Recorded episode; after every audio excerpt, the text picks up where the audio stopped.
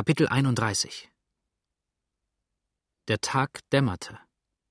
Die Dunkelheit der Nacht wich unbestimmten grauen Schatten, die Grabesschleiern gleich das ganze düstere, noch immer von dichtem, schwadigem Nebel erfüllte Land wie den leise gurgelnden Strom einhüllten. Die Massen aber, die bis dahin mit der Nacht verschmolzen gewesen waren, schienen sich jetzt erst wieder zu einem festen Ganzen auszuscheiden. Es sah fast so aus, als ob sie den Feind ahnten, der sich im Osten gegen sie rüste. Denn inniger drängten sie ineinander und bildeten bald einen förmlichen Schutz und Wall gegen den gefürchteten Gegner. Wolke türmte sich über Wolke, und links und rechts klammerte sich der wilde Nebelkreis mit den milchweißen Armen kräftig an Busch und Baum des waldigen Ufers.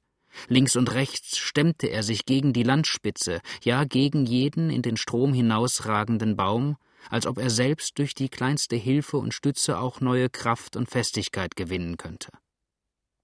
So matt und entkräftet aber auch gestern die Sonne in ihr stilles Lager gestiegen war, als sie der Übermacht weichen musste, so kampfesmutig und frisch erstand sie heute Morgen wieder, und schon der kühle Luftzug, den sie voraussandte, trieb die Plänkler des Feindes zu Paaren und warf sie auf die Hauptmacht zurück.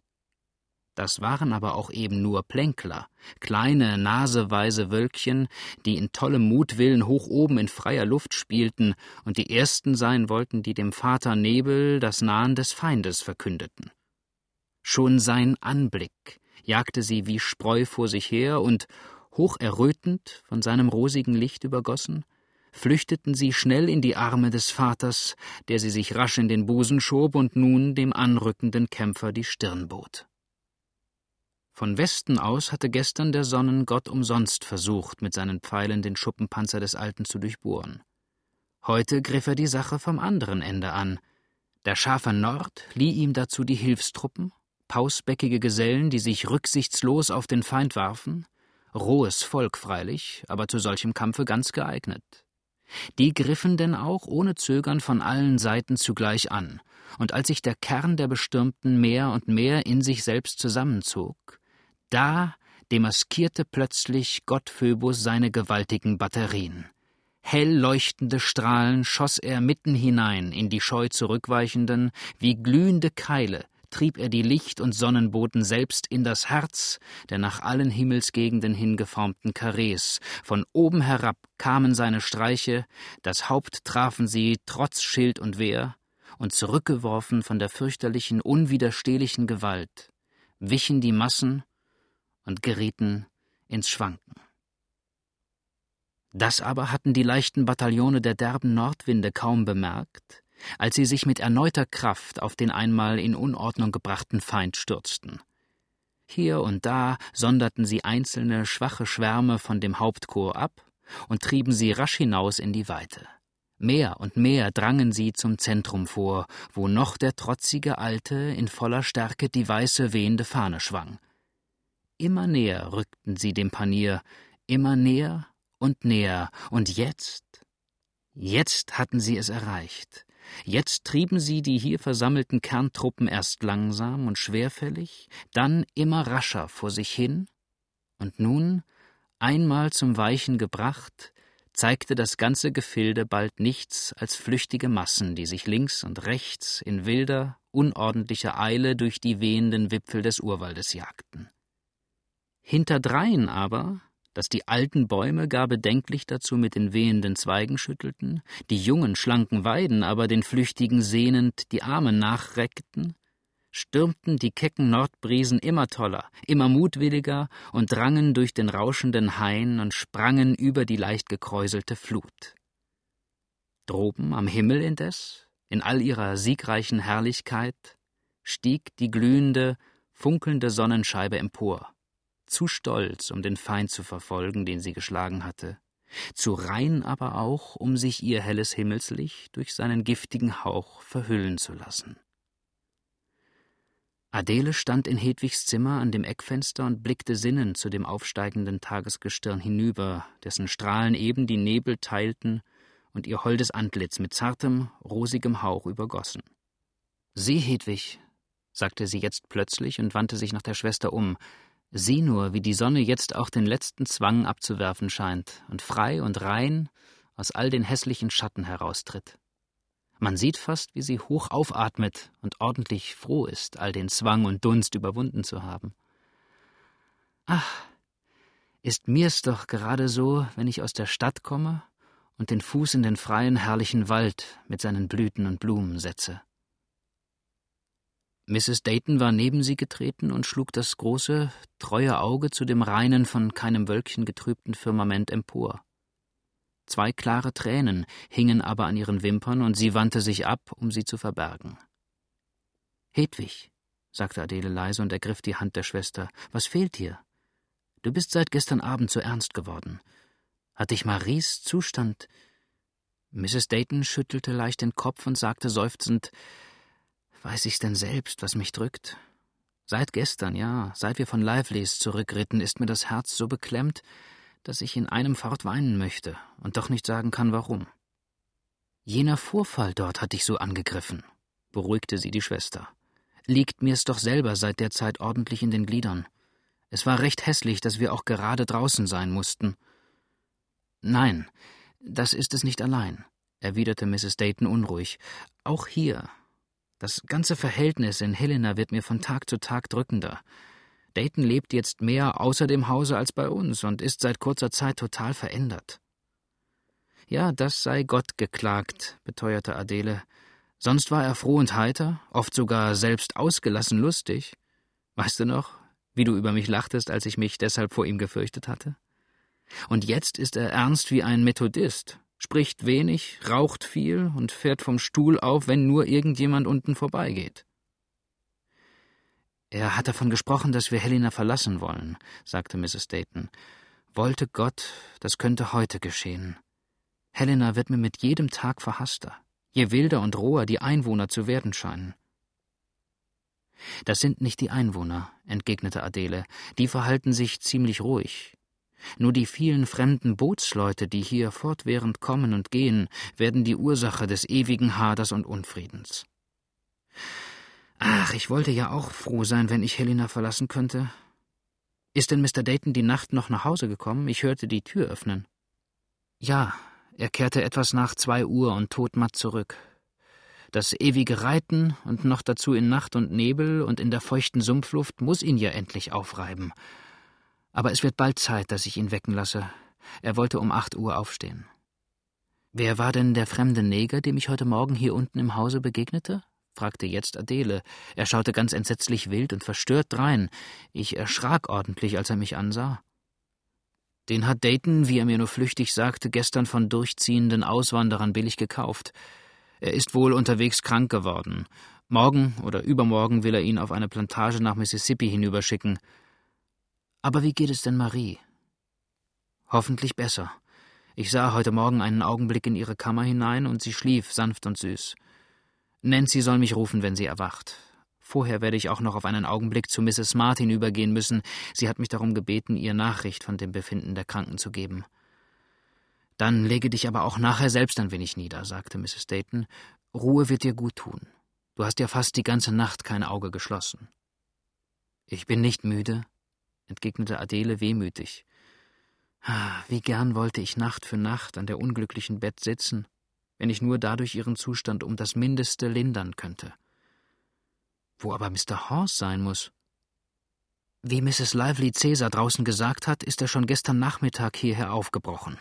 Es ist doch kaum wahrscheinlich, dass er gleich übergefahren wäre, ohne hier erst noch einmal vorzusprechen.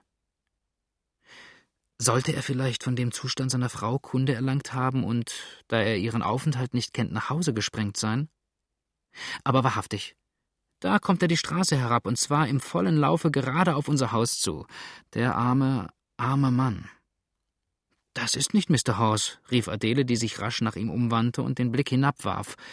Das ist der Mann, dessen Kleider er gestern trug, Mr. Cook. Was mag der wollen?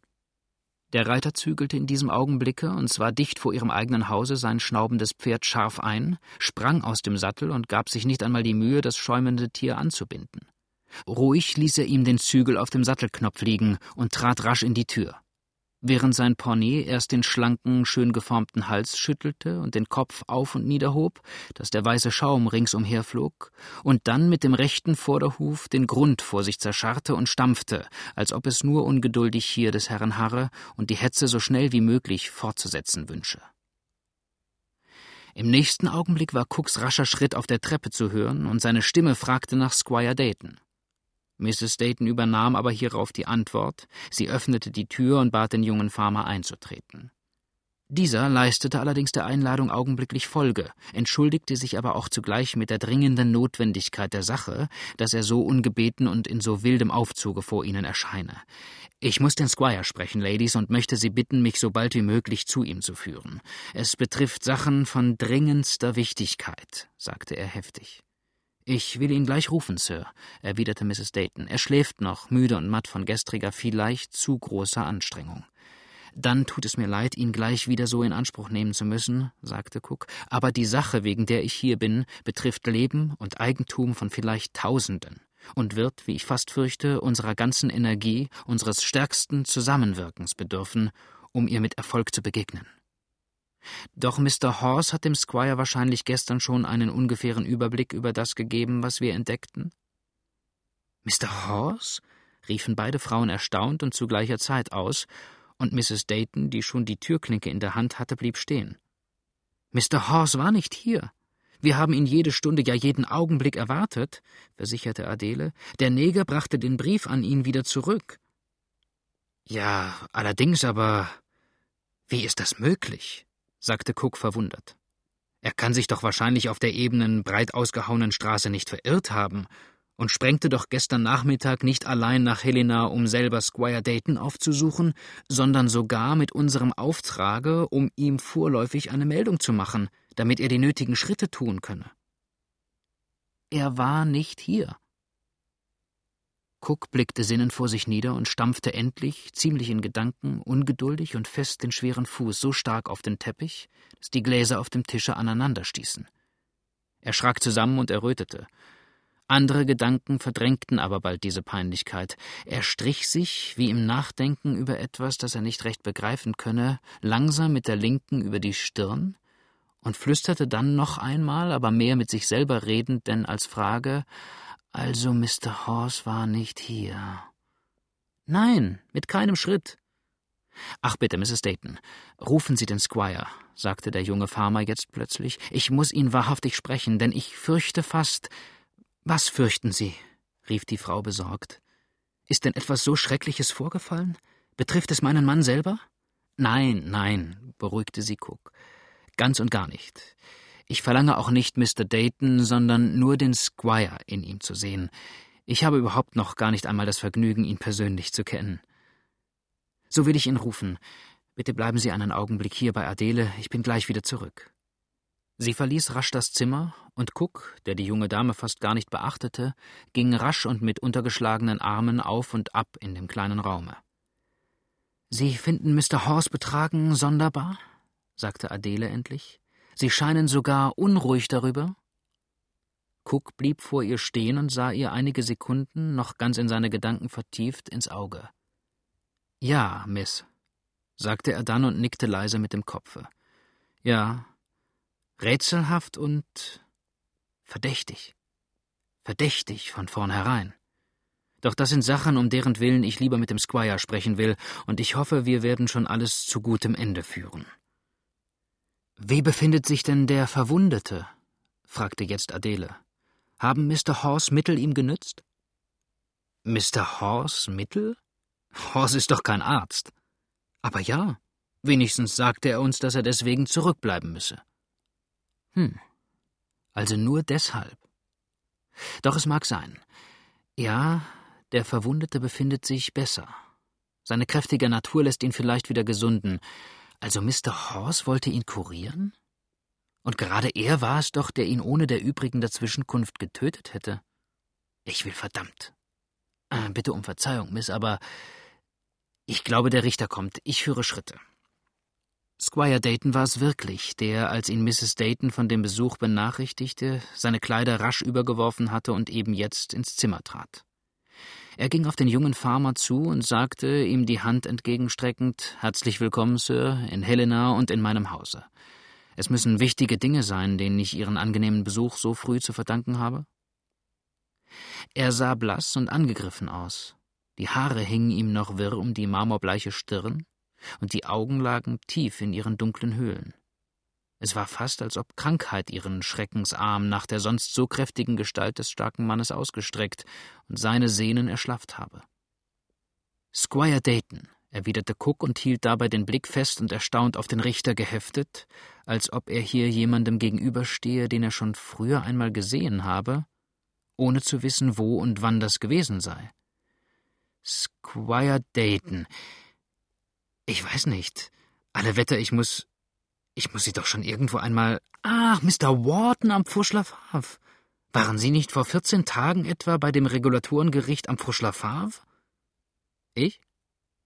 Nein, in der Tat nicht, lächelte der Squire und sah dem jungen Mann unbefangen ins Auge. Ein Regulatorengericht würde zu meiner Stellung als Friedensrichter auch gerade nicht besonders passen. Wie kommen Sie darauf? Dann haben Sie eine merkwürdige Ähnlichkeit mit irgendeinem anderen Mann, der sich am Furchler Favre wenigstens für einen Mr. Wharton aus Little Rock ausgegeben hat, sagte Cook, sah aber noch immer dabei dem Squire fest und wie es schien ungläubig ins Auge. Eine solche Ähnlichkeit in den Gesichtszügen wäre noch gar nicht da gewesen. Wharton. Wharton? wiederholte sinnend der Richter. Den Namen habe ich erst kürzlich gehört. Wharton, Wharton. Wer erzählte mir doch von einem Wharton, Advokaten, ganz recht. Nun, es wird mir schon wieder einfallen. Trösten Sie sich übrigens, ich bin schon mehrere Male für einen anderen angesehen worden. Mein Gesicht muss doch so ziemlich alltäglich sein, dass es einer Menge anderer gleicht. Das wüsste ich gerade nicht, erwiderte Cook, immer noch fest das Auge auf ihn geheftet. Squire, mich soll der Teufel holen, wenn ich nicht glaube.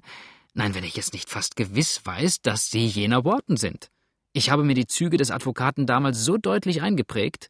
Mr. Cook, sagte der Richter jetzt lachend, ich habe das Vergnügen, Ihnen hier Mrs. Dayton, meine Frau, vorzustellen der werden Sie doch wenigstens glauben, dass ich nicht der Advokat Wharton, sondern George Dayton, Friedensrichter hier in Helena und dem County bin. Cook machte eine etwas verlegene Verbeugung gegen die ebenfalls lächelnde Dame und sagte dann, jedoch immer noch wie halb zweifelnd, eine merkwürdige Ähnlichkeit, aber bleibt es. Eine Ähnlichkeit, wie sie mir noch gar nicht vorgekommen ist. Selbst die kleine Narbe da auf der Stirn hatte jener Worten. Und was war es, was mir die Ehre Ihres Besuches heute verschaffte? Kann ich ein paar Worte mit Ihnen allein reden? Fragte Cook, durch solche direkte Frage rasch auf die Ursache seines Kommens zurückgeführt. Es ist etwas von höchster Wichtigkeit und betrifft nicht allein die Sicherheit Helenas, sondern die des ganzen Staates, des ganzen Mississippi.